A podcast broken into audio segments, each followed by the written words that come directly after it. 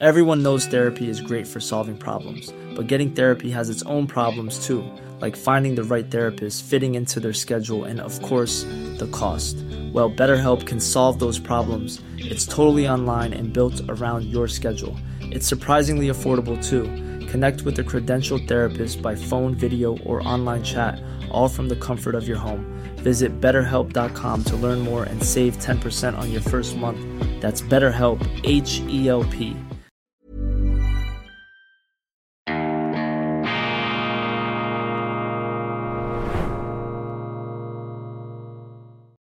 Grüezi miteinander, ganz herzlich willkommen und einen wunderschönen guten Morgen, meine sehr verehrten Damen und Herren, liebe Freunde. Ich begrüße Sie zur schweizerischen Ausgabe von Weltwoche Daily, die andere Sicht. Unabhängig, kritisch, gut gelaunt am Montag, dem 4. Dezember 2023.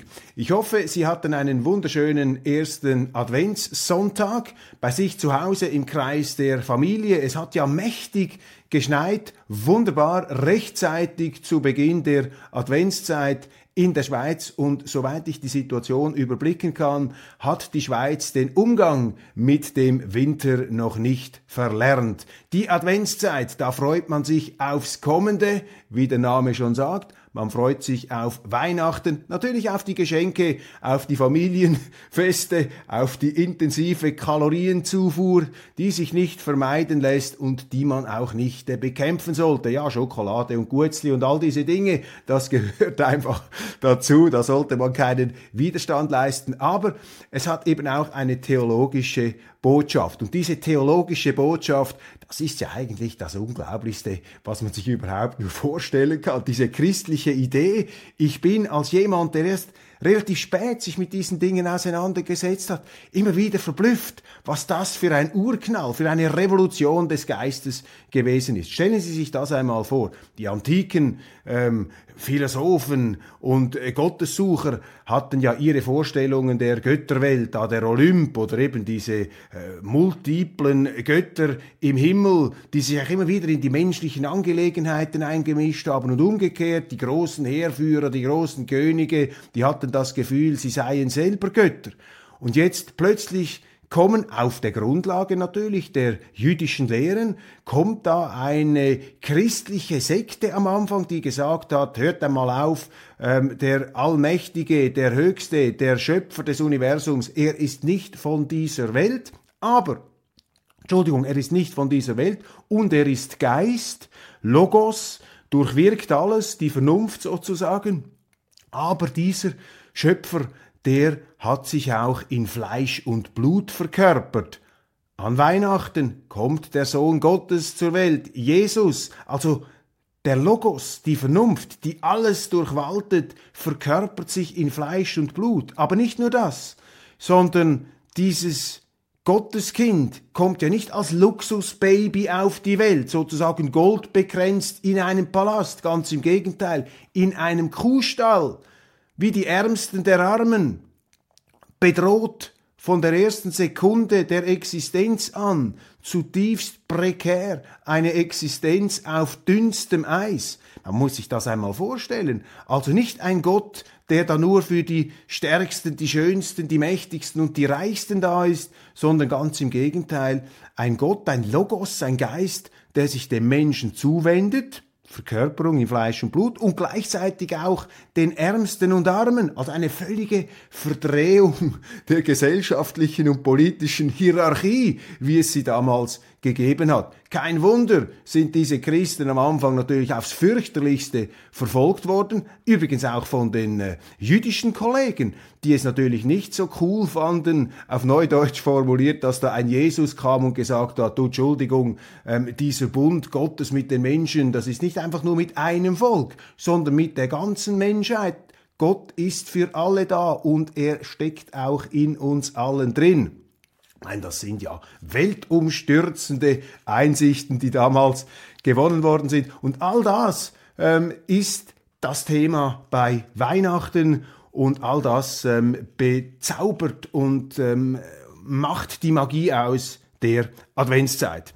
Nun kommen wir zu einer ganz anderen Facette der Adventszeit, nämlich zu den ähm, politischen Machinationen in Bern. Es beginnt heute die Wintersession und diese Wintersession steht im Zeichen der Bundesratswahlen. Und es ist ja eine Eigenheit der Schweiz, dass die Medien diesen Bundesratswahlen in aller Regel eine viel größere Bedeutung beimessen, als sie im Weltgeschehen im Lauf sozusagen des Schicksals überhaupt beanspruchen können. Uli Maurer, der SVP-Bundesrat, hat bei seiner Verabschiedungsrede einmal sehr richtig gesagt, die Bundesräte sind im Grunde die Fußnoten der Schweizer Geschichte. Aber sagen Sie einer Fußnote nicht, dass sie eine Fußnote ist. Sie wird sich nämlich äh, wehren, sie wird sich beleidigt fühlen. Aber ein bisschen ist es schon so, nicht völlig unwichtig, wer da gewählt wird, aber es wird natürlich etwas überschätzt. Und im Moment, das ist ähm,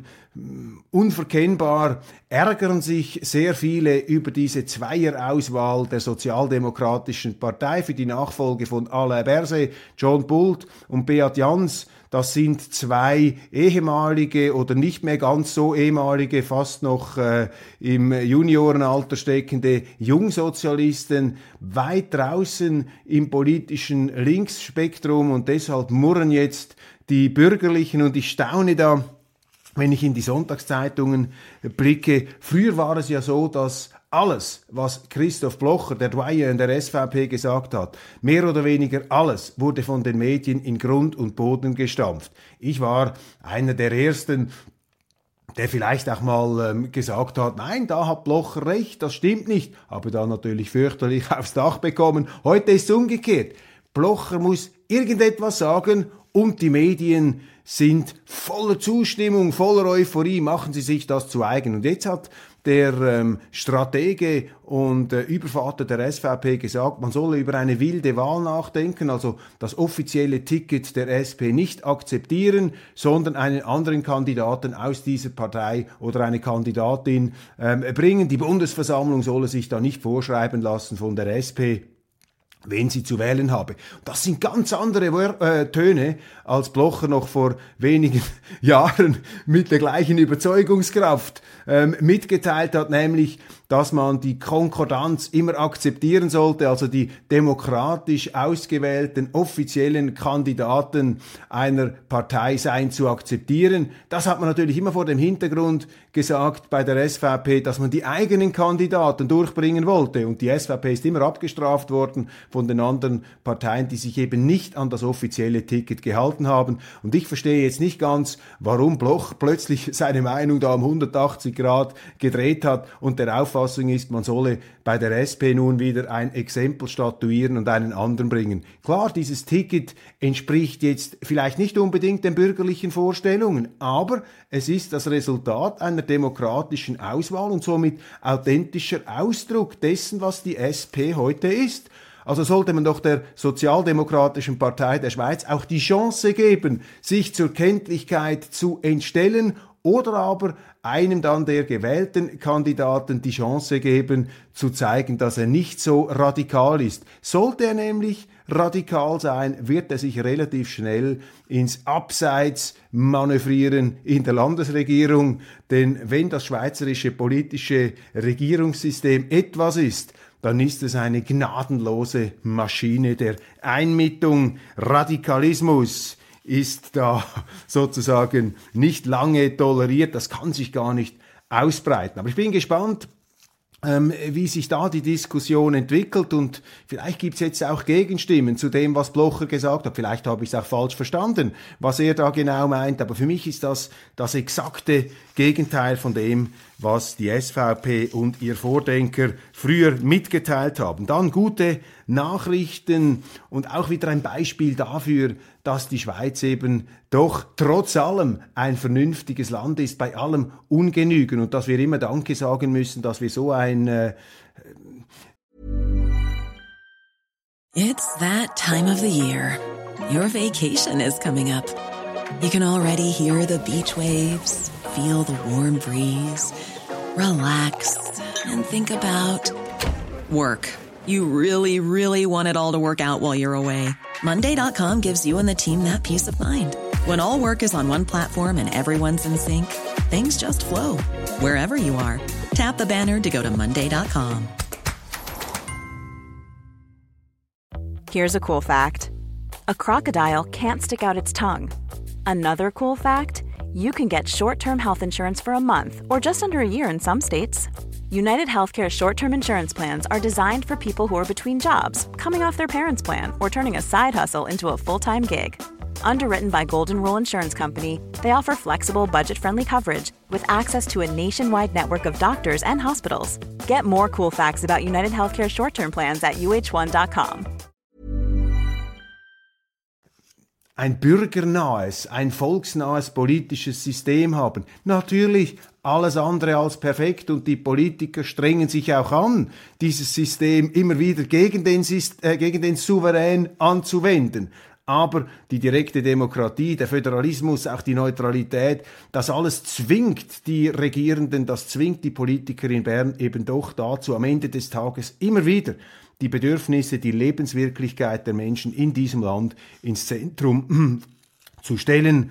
Und wenn sie es nicht tun, dann werden sie mit Referenden oder mit Initiativen an ihren Auftrag erinnert. Nun also will der Bundesrat den Bau neuer Kernkraftwerke prüfen. Ist doch interessant. In vielen europäischen Ländern redet man darüber, in der Schweiz wird's gemacht. Bundesrat Rösti Chapeau ähm, unterstützt da einen Vorstoß des FDP-Präsidenten Thierry Burkhardt, Chapeau Nummer zwei, der einen Vorschlag einreicht, der den Bundesrat dazu bringen möchte, zu überprüfen, wie man hier die, ähm, einen sicheren ähm, Ausstieg aus der Kernenergie vornimmt. Ich glaube, so ist es formuliert, aber dahinter verbirgt sich eben der Sinn, man müsse alle Varianten prüfen. Weiterbetrieb, neue Reaktoren einbauen in bestehende ähm, Kernkraftwerke. Also letztlich ist das ein Vorstoß zum Weiterbetrieb der Kernenergie, etwas verschlungen formuliert, aber in der Sache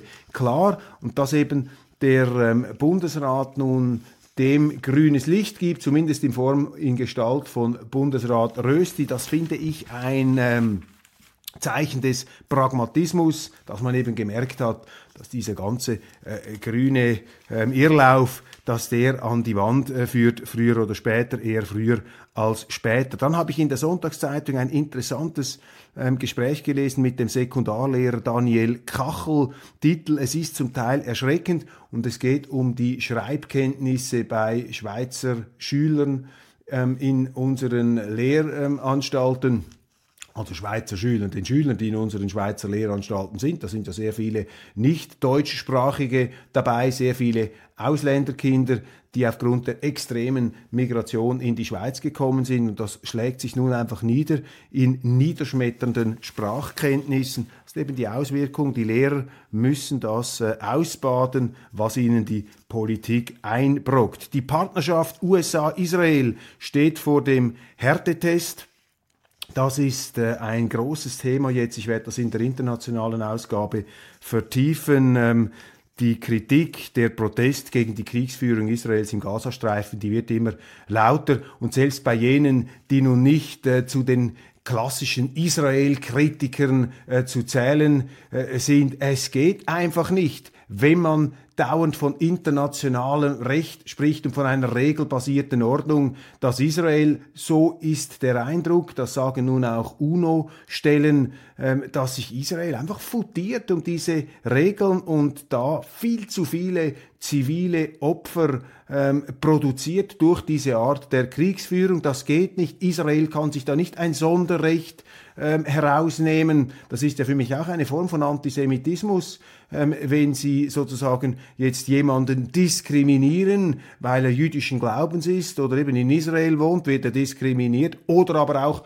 bevorzugt, bevorteilt, mit Sonderrechten ausgestattet. Das geht auch nicht. Es müssen doch unter dem Recht, auch unter dem internationalen Recht, alle gleich bleiben, sonst ist dieses internationale Recht das Papier nicht wert, auf dem es geschrieben steht. Werden Frauen beim Lohn diskriminiert? Nein, sagt die Nobelpreisträgerin. Nächste Woche erhält Harvard-Professorin Claudia Goldin den Nobelpreis für ihre Forschung über Frauen im Arbeitsmarkt. Sie kommt dabei zu Schlüssen, die vielen nicht gefallen werden. Ja, es gibt eine ganze Reihe von Studien, vor allem in den USA, die beweisen, die zeigen, dass äh, dieser Mythos der Lohndiskriminierung, dass dieser Mythos eben wirklich ein Mythos ist. Das stimmt nicht. Und wir haben ja auch Berechnungen in der Schweiz, äh, die glauben machen wollen, dass die Frauen da einfach aufgrund der Tatsache, dass sie Frauen sind, diskriminiert werden in der Wirtschaft. Und das stimmt nicht. Das stimmt nur schon deshalb nicht, weil es der Logik des wirtschaftlichen Handelns widerspricht. Es mag natürlich Firmen geben und Firmenchefs, die hervorragend qualifizierte Frauen viel zu schlecht bezahlen, aber das sind keine erfolgreichen Firmen, weil diese Frauen, wenn sie es gemerkt haben, dass sie anderswo viel besser bezahlt würden, die werden ja den Arbeitgeber äh, verlassen und zu einem anderen gehen. Also wenn jemand sozusagen die schlecht qualifizierten Männer systematisch überbezahlt und die besser qualifizierten Frauen systematisch unterbezahlt, dann ist das ein schlechter Unternehmer und das kann nicht funktionieren.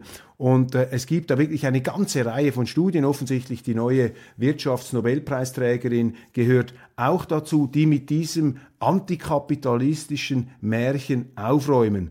Es gibt Missstände. Ich würde mir sogar ähm, es würde mich nicht überraschen, wenn vor allem beim öffentlichen Sektor, beim Staat, ähm, die Frauen vielleicht nicht so gut bezahlt werden wie in der Privatwirtschaft. Aber ich kenne keinen Unternehmer, der eine Frau schlechter bezahlt, einfach weil es eine Frau ist, sondern das hat andere Gründe. Hat zum Teil auch den Grund, dass Frauen eben aufgrund der Tatsache auch, dass sie Kinder kriegen können, natürlich, dass sie dadurch durch diese biologische Tatsache, die man ja auch immer wieder äh, wegwischen möchte, dass sie da eine Zeit lang aus dem Arbeitsleben herausgerissen werden, beziehungsweise dass die Eventualvariante des Kinderkriegens die ja nicht nur so eventuell ähm, wahrscheinlich ist, dass sie diese Variante eben einbeziehen bei ihrer Karriereplanung, bei ihrer Studienauswahl und dass dann eben Frauen tendenziell weniger Astrophysik, Physik, Chemie, auch ähm, andere Fächer studieren,